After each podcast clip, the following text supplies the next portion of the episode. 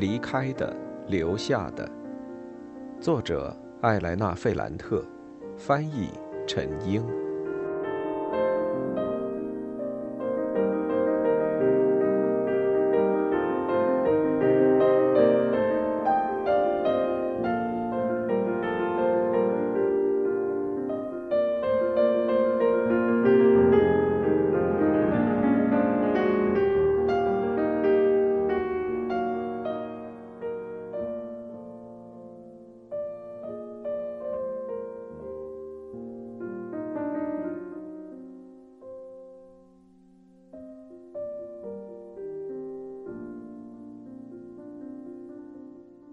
三。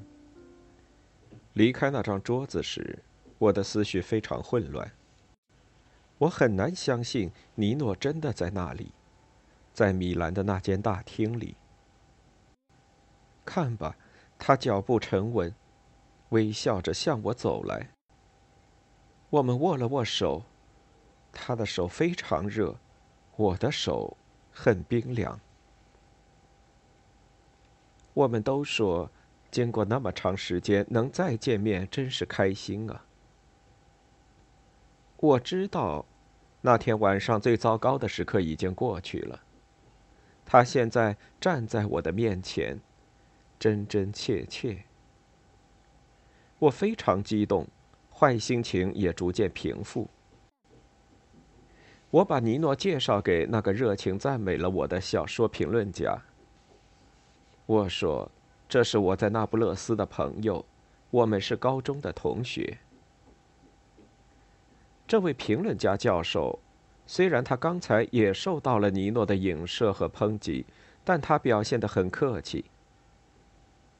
他说：“尼诺做得很好，刚才那个人的确就该那么对付。”他非常热情地提到了那不勒斯。他对尼诺说话的语气，就好像尼诺是一个非常出色、值得鼓励的学生。尼诺解释说，他在米兰已经生活了多年，他在研究经济地理学。他微笑着说，他属于大学里等级最低的老师，也就是助教。他这话说得很风趣，并没有他小时候身上那种愤世嫉俗。我觉得现在他像穿上了新的盔甲，比我在上中学时迷恋的那一层要轻盈一些，就好像他甩掉了那些不必要的负担，让他可以更优雅、更迅猛的出击。看到他手上没有戴婚戒，我松了一口气。就在这时，阿黛尔的一位女性朋友走过来。让我在一本书上签名，这是一件让我很激动的事。第一次有人要我签名，我犹豫了一下，因为我不想错过尼诺，一小会儿也不想。但我也想改变一下我留给他的印象，让他觉得我不再是那个笨手笨脚的傻姑娘。他在和那位老教授聊天。那位教授名叫塔兰塔诺。我很客气地接待我的那些读者，我想赶快签完名。但那些书很新，散发着油墨的香气，和我跟丽拉小时候在城区图书馆借的那些破旧难闻的书一点儿也不一样。我觉得不应该用圆珠笔匆忙地破坏这些新书。我炫耀着奥利维耶罗老师教给我的漂亮书法，写了一些精心构思的赠言，这让后面等待的几位太太很不耐烦。我写赠言的时候，心跳得很快。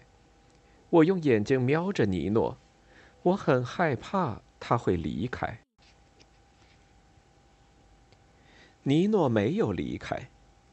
现在，阿黛尔也走到了他和塔兰塔诺教授前。他带着敬意与阿黛尔说话，同时也很潇洒。我的脑海里浮现出高中时尼诺在学校的走廊里和加利亚尼老师说话的情景，但转眼间，他就从之前那个出色的高中生转换成了眼前这个年轻的男人。我满心感慨。当时他真不该走那段弯路，让我们所有人都很痛苦。伊斯基亚岛的大学生，我已婚的朋友的情人，那个迷失的男孩藏在马尔蒂里广场上商店的厕所里。詹纳罗的父亲，但却从来没有见过那孩子。当然，莉拉的闯入让他迷失了自我。很明显，在当时的情况下，那段经历只是一个插曲，尽管激动人心，对他的身心产生了很大影响，但那已经结束了。尼诺重新找回了自己，这让我非常高兴。我想。我应该告诉莉拉，我见到尼诺了，他现在很好。但我最终还是改了主意。不，我不能告。等我写完赠言，大厅里的人几乎都走光了。阿黛尔轻柔地拉着我的一只手，他赞扬了我，说我在介绍小说时讲得很好，在回应糟糕的发言时。他就是这么形容那个戴眼镜的男人的，也表现得很好。他看到我否认了这一点，我很清楚他说的不是真的。他就让尼诺和塔兰塔诺来作证，他们俩当然都说了我很多好话。尼诺最后甚至很认真地看着我说：“你们不知道，这姑娘在上高中时就非常聪明，读了很多的书，而且非常勇敢。”也很漂亮。我觉得我的脸上发烫。这时，他用一种温文尔雅的语气，风趣地说起了我早年和宗教老师的冲突。阿黛尔在那里听着，时不时笑一下。他说：“在我们家，大家马上就发现了艾莱娜的品质。”然后他宣布说：“他在距离那儿很近的地方订了餐馆。”要我们一起去吃晚饭。我有些忧虑，尴尬的嘟囔说：“我累了，肚子不饿。”我想让他们明白，我和尼诺已经很长时间不见了。我希望回宾馆前能和尼诺出去走走，聊一聊。我知道那顿晚餐是给我庆祝，为了感谢塔兰塔诺支持这本书。如果我不去的话，实在是很不应该，但我无法克制自己。阿黛尔用一种讥讽的表情看了我一眼，他说：“他当然也邀请我的朋友一起去。”然后就好像要补偿我做出的牺牲似的，他神秘兮兮地说：“我给你准备了一个惊喜。”我不安地看着尼诺，他会接受邀请吗？他说：“他不想打扰我们。”他看了一下手表，但最后，他接受了。四。我们离开了那家书店，阿黛尔非常谨慎，他和塔兰塔诺走在前面，我和尼诺跟在后面。我马上就发现，我不知道对他说什么好。我担心一张口就说错话。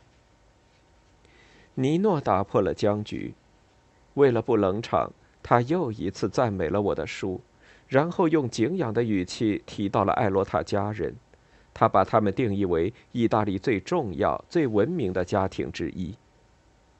他说他认识玛利亚·罗莎，他总是占据着思想前沿。两个星期前，我们还大吵了一架。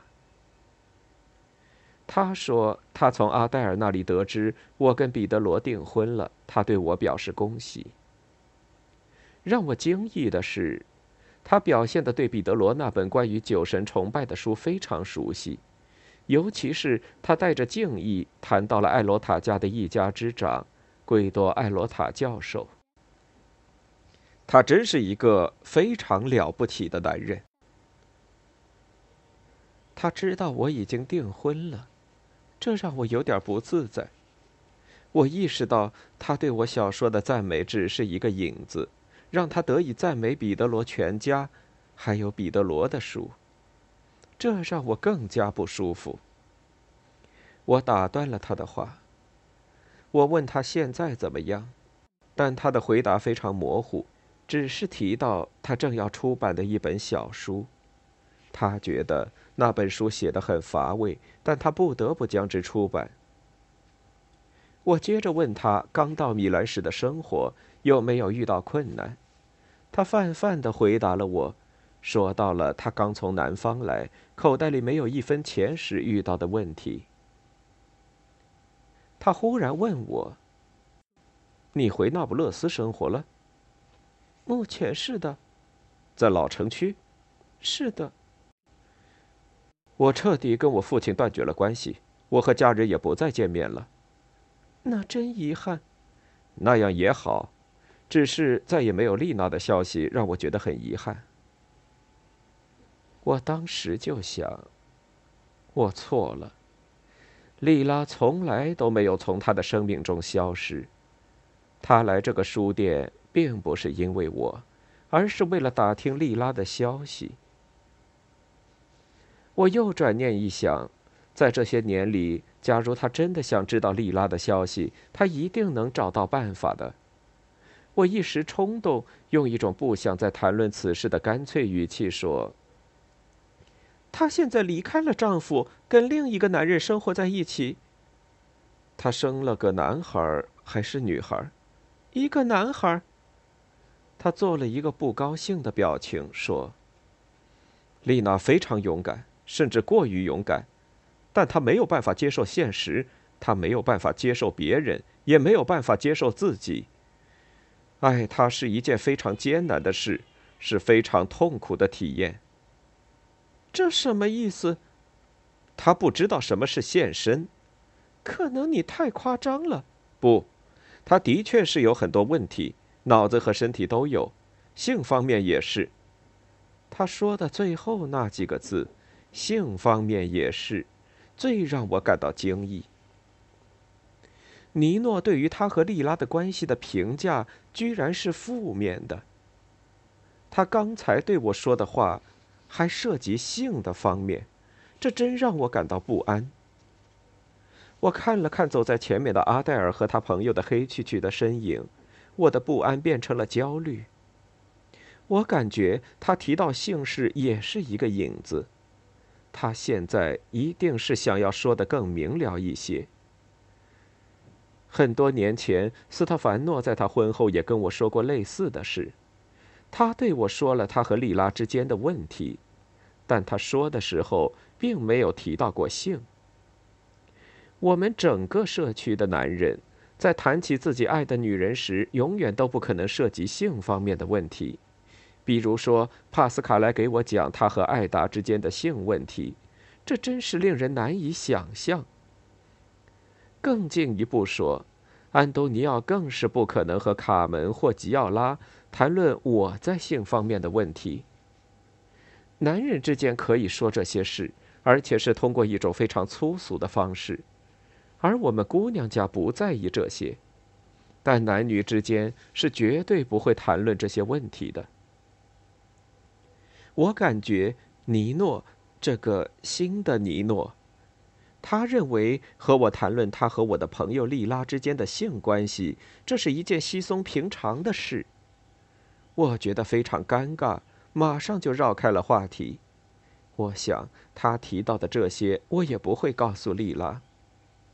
这时，我装出一副很潇洒的样子说：“都是过去的事了，我们也不要太难过。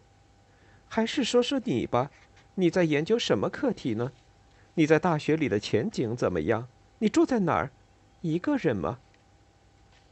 但我在说这些时，肯定是过于热烈了。他应该能感觉到我回避他的话题。他带着戏谑的表情微笑了一下，正要回答，这时我们到了餐馆，我们便走了进去。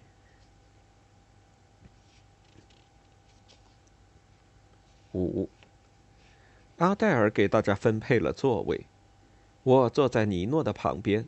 在塔兰塔诺对面，他坐在塔兰塔诺的边上，尼诺的对面。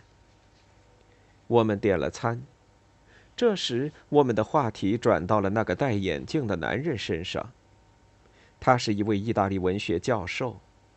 我现在明白了，他长期给《晚邮报》撰稿。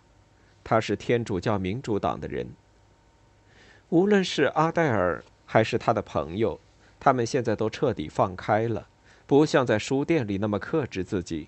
他们畅所欲言。他们说了那个人的很多坏话。然后大力赞扬了尼诺，说他做得好，就是应该挤兑那老头。尤其让他们觉得愉快的是，那老头离开大厅时，尼诺对他说的话，那是他们都听到，但我却没有听到的话。他们每个字都记得。尼诺笑着说：“他都不记得了。”但后来那些话被复述出来，也可能是当场改编的，大概是说。您呢？为了捍卫权威，还有权威的言论，您甚至可以把民主搁置到一边。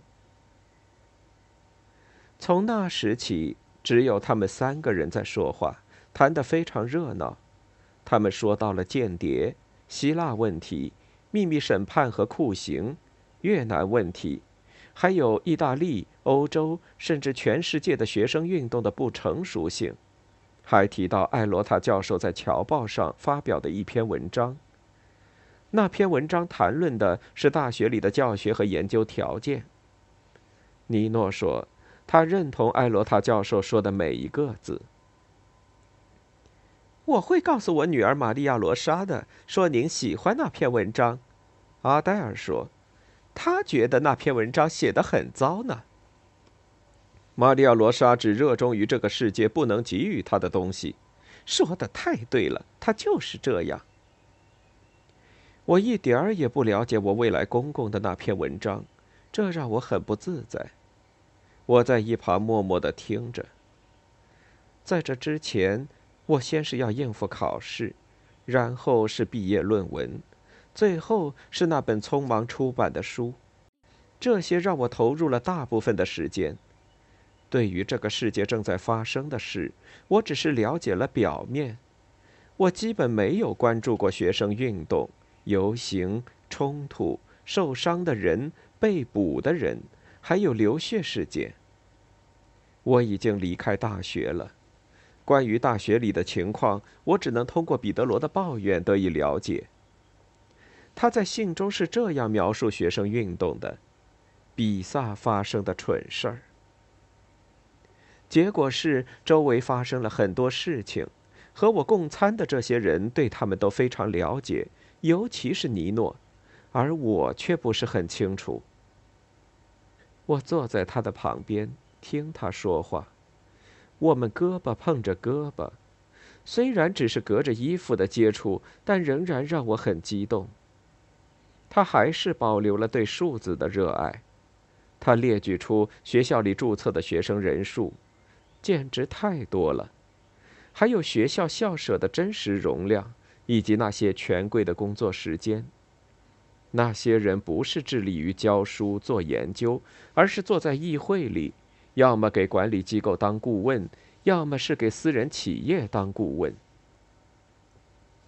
阿黛尔在那里听着，他的朋友也听着，时不时会插句话。他们提到一些我从来没有听说过的人名。我感觉自己被排除在外。庆祝我的书出版已经不是他们考虑的事儿了。我未来的婆婆似乎已经忘记了她提到的惊喜。我小声说：“我离开一下。”阿黛尔漫不经心的做了一个手势。尼诺还是热情洋溢的在说话。塔兰塔诺应该觉察到我有些烦了，他很小声的激励我说。您要赶紧回来，我很想知道您的看法。可我没有什么看法，我带着一个苍白的微笑说。这次他微笑了，说：“作家嘛，总能想出一个来的。也许我不是作家。哦，不，您是作家。”我去了洗手间。尼诺总是有能力向我展示。他一张嘴就会显示出我的落伍。我应该接着学习。我想，我怎么能这么放任自流呢？当然，假如我愿意的话，我也能带着一点热情，不懂装懂的迎合一下。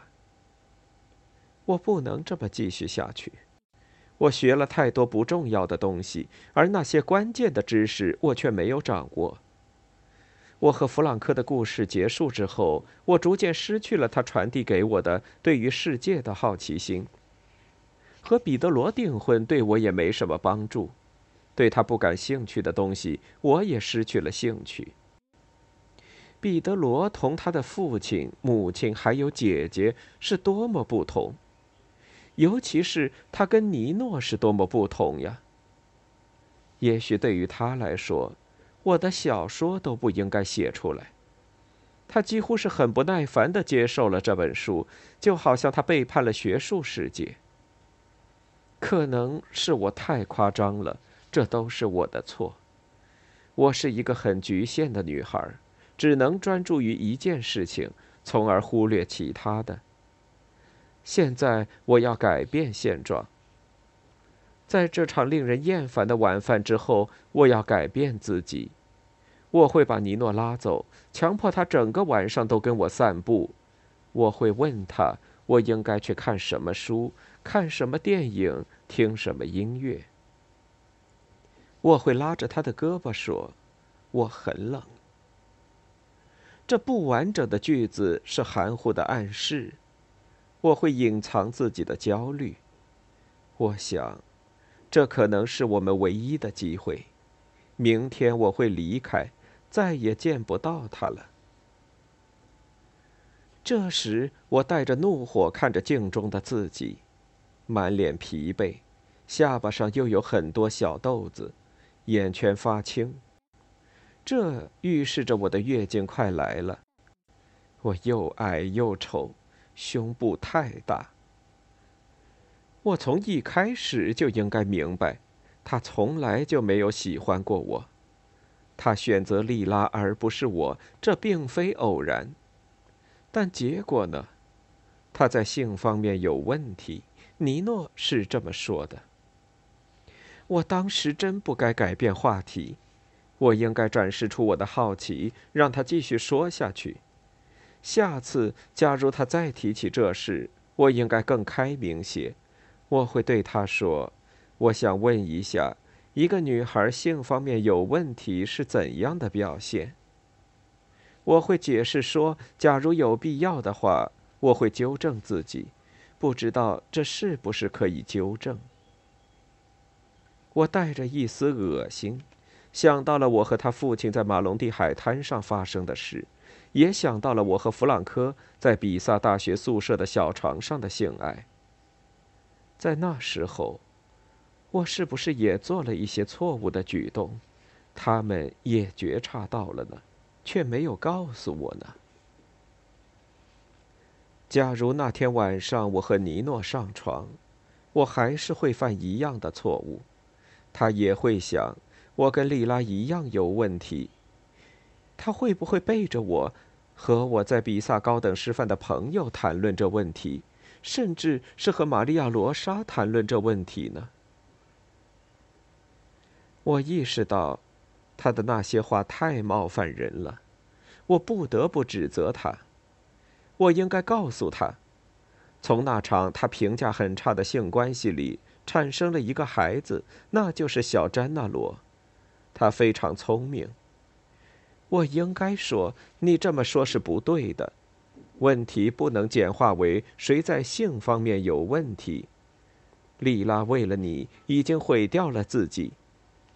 我决定，当我摆脱了阿黛尔和他的朋友尼诺陪我到宾馆时，我会跟他讲这些话的。